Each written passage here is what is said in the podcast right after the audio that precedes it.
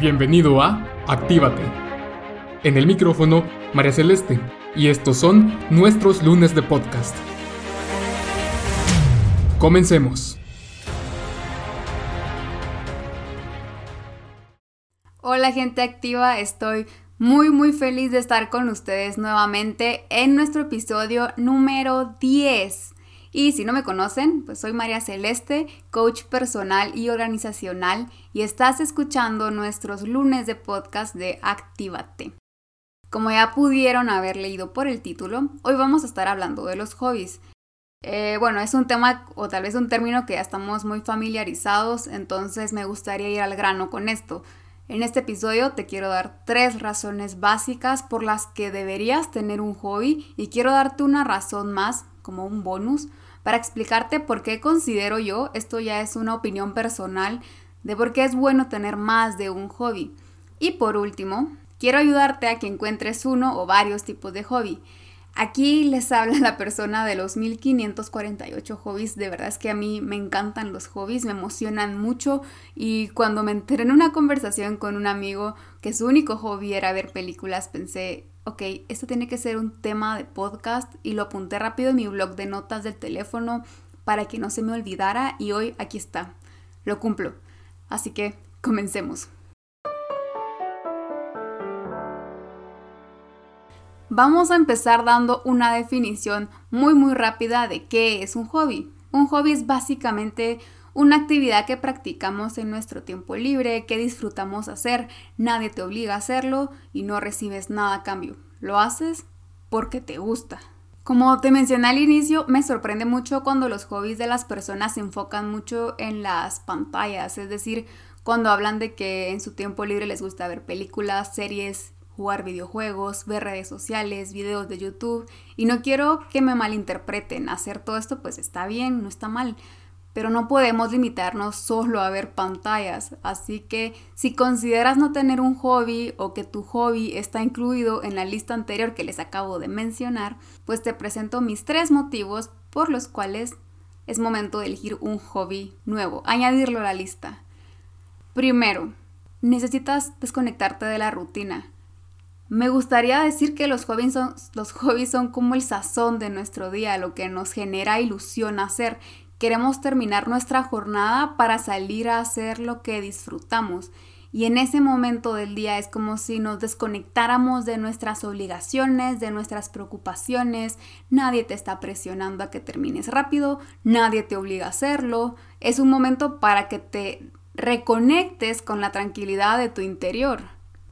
Básico.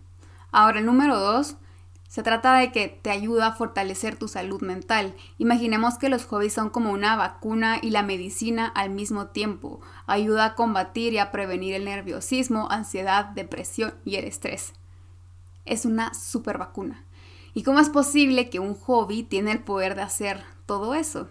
Como les mencioné en el número uno, es el sazón de nuestro día, nos da una motivación extra y practicar ese hobby es por nuestra propia voluntad, está alimentando nuestro espíritu, nuestra energía. Sabemos que luego de todas nuestras responsabilidades y quehaceres nos espera una actividad que no nos exige nada más que disfrutar.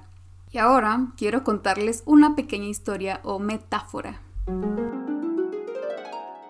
Imaginemos que estamos adentro de una caja de cartón estamos atareados, ocupados trabajando, que ni cuenta nos damos de que estamos adentro de una caja. Pero en un momento aparece un olor horrible, así como a pescado, shuku. Entonces es inevitable no darse cuenta y comenzamos a ver de dónde proviene el olor, cómo hacemos para que ya no huela y pasamos 24-7 oliendo ese terrible olor. O perdemos el olfato o nuestro carácter se torna ya un poco irritable, ¿no? Porque estar oliendo pescado todo el tiempo, pues no es muy agradable. Ahora, sería diferente si no pasáramos las 24 horas en esa caja.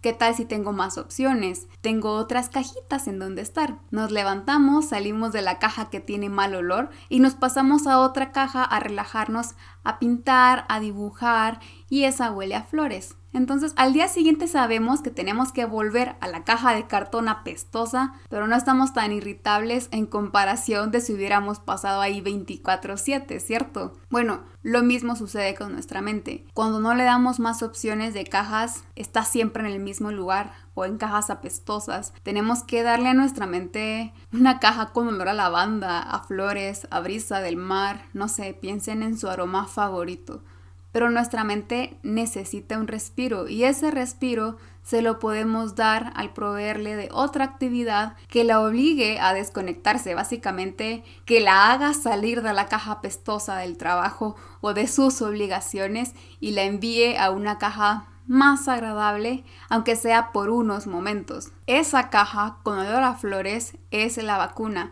es la que te va a ayudar a no perder la razón cuando todo a tu alrededor esté patas arriba. ¿Cómo planeas tener una mente despejada para solucionar el olor a pescado si lo vives oliendo 24/7? Tu mente está agobiada, pero no está despejada en absoluto. Bueno, la tercera razón que te doy para encontrar un hobby es que despierta tu ser creativo. Somos seres creativos por naturaleza y si no me creen entren a un preescolar y hagan cualquier pregunta y díganme si no se van a sorprender de las preguntas de los niños.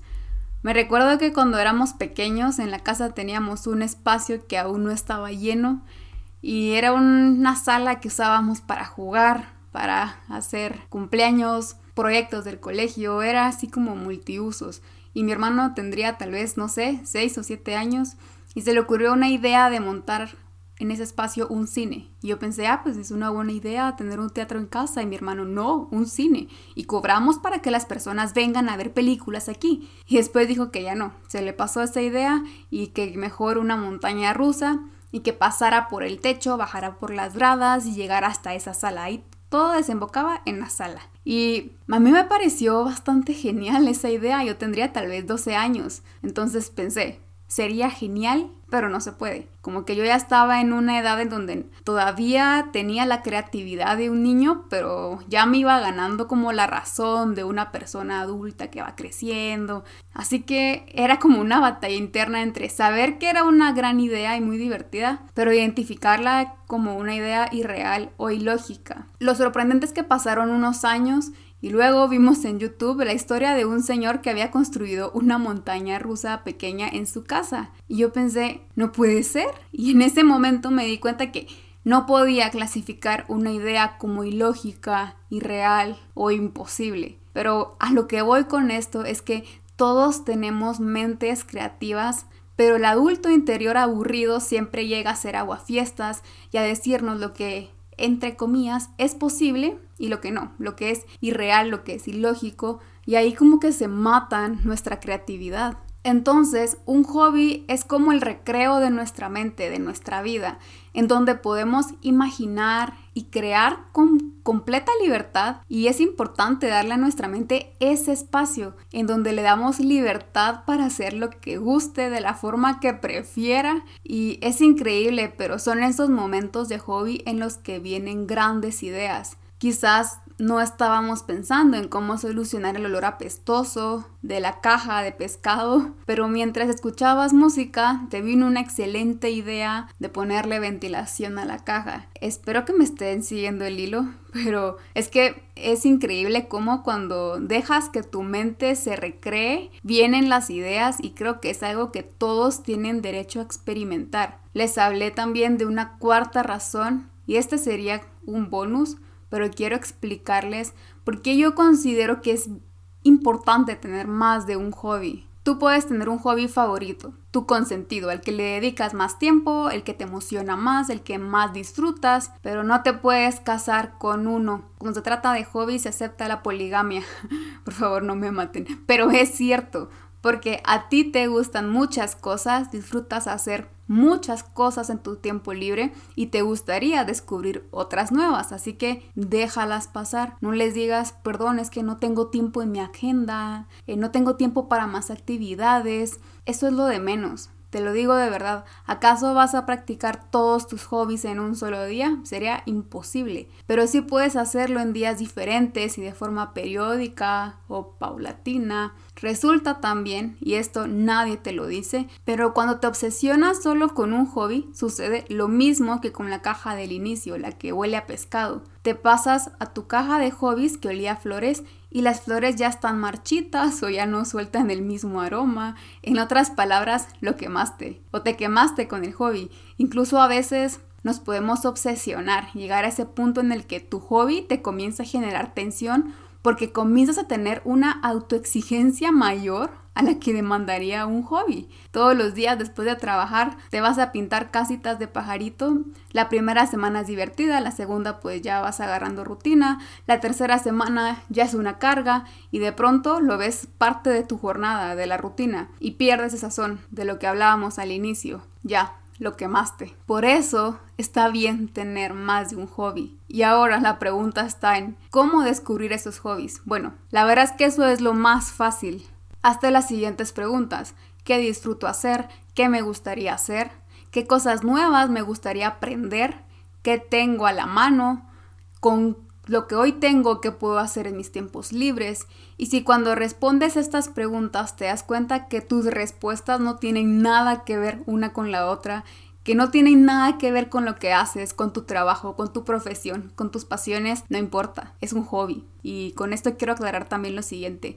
No intentes lucrar con tus hobbies, porque entonces ya no es un hobby, es un negocio. Y un negocio, pues como todo trabajo, tiene tensiones, estrés y más. Así que no confundas los términos emprendedor con tener un hobby, porque son cosas muy diferentes y sí, es como para otro tema completamente distinto. Y tampoco tienes que ser el mejor y con esto me refiero a que si tú disfrutas tomar fotografías, pues no tienes que ser el mejor fotógrafo con la mejor cámara para hacerlo. Si te gusta cocinar, pues no, no tienes que tener una KitchenAid en tu cocina para comenzar a probar nuevas recetas. Si te gusta pintar, no necesitas tener 100 o 300 crayones, 100 acuarelas y un montón de brochas. Basta con un cuaderno y un crayón para hacer tu primer dibujo. Basta con un tazón y una paleta para probar la primera receta. Basta con la cámara de tu teléfono para tomar la primera fotografía. No tiene que ser perfecto, tienes que disfrutarlo. Así que con esto también espero haber aclarado las excusas de no tengo lo suficiente para iniciar mi hobby, porque no hay que tener todo, solo lo básico. Y lo más importante, que lo disfrutes. Y por último, procura que tus hobbies sean variados. Uno que despierte tu creatividad, uno que te ayude a estar en forma, otro que te enseñe cosas nuevas y otro que te transmita tranquilidad. Y bueno, de verdad espero haber alimentado sus ganas y su sed por buscar muchos hobbies nuevos y si necesitan un empujón extra, visiten el nuevo artículo de nuestro blog de coachingactivate.com haz tu combo de hobbies en donde les dejo clasificados algunos hobbies para que puedan elegir uno que despierte su creatividad, otro que les enseñe algo nuevo, otro que los mantenga en forma, otro que les transmita tranquilidad. Así que vayan a hacer su combo de hobbies y gracias a ustedes por quedarse hasta el final. Esto ha sido todo por hoy. Les deseo una semana llena de energía. Si buscas un acompañamiento en una etapa de tu vida profesional o personal, escríbeme en mis redes sociales o a contacto arroba coachingactivate.com. No importa en qué país o ciudad te encuentres, va a ser un gusto iniciar un proceso contigo. Yo me despido y nos vemos en el próximo lunes de podcast. No te olvides de seguirnos en redes sociales como Coaching Actívate y suscribirte en YouTube para activar la campana y ser el primero en recibir el nuevo contenido.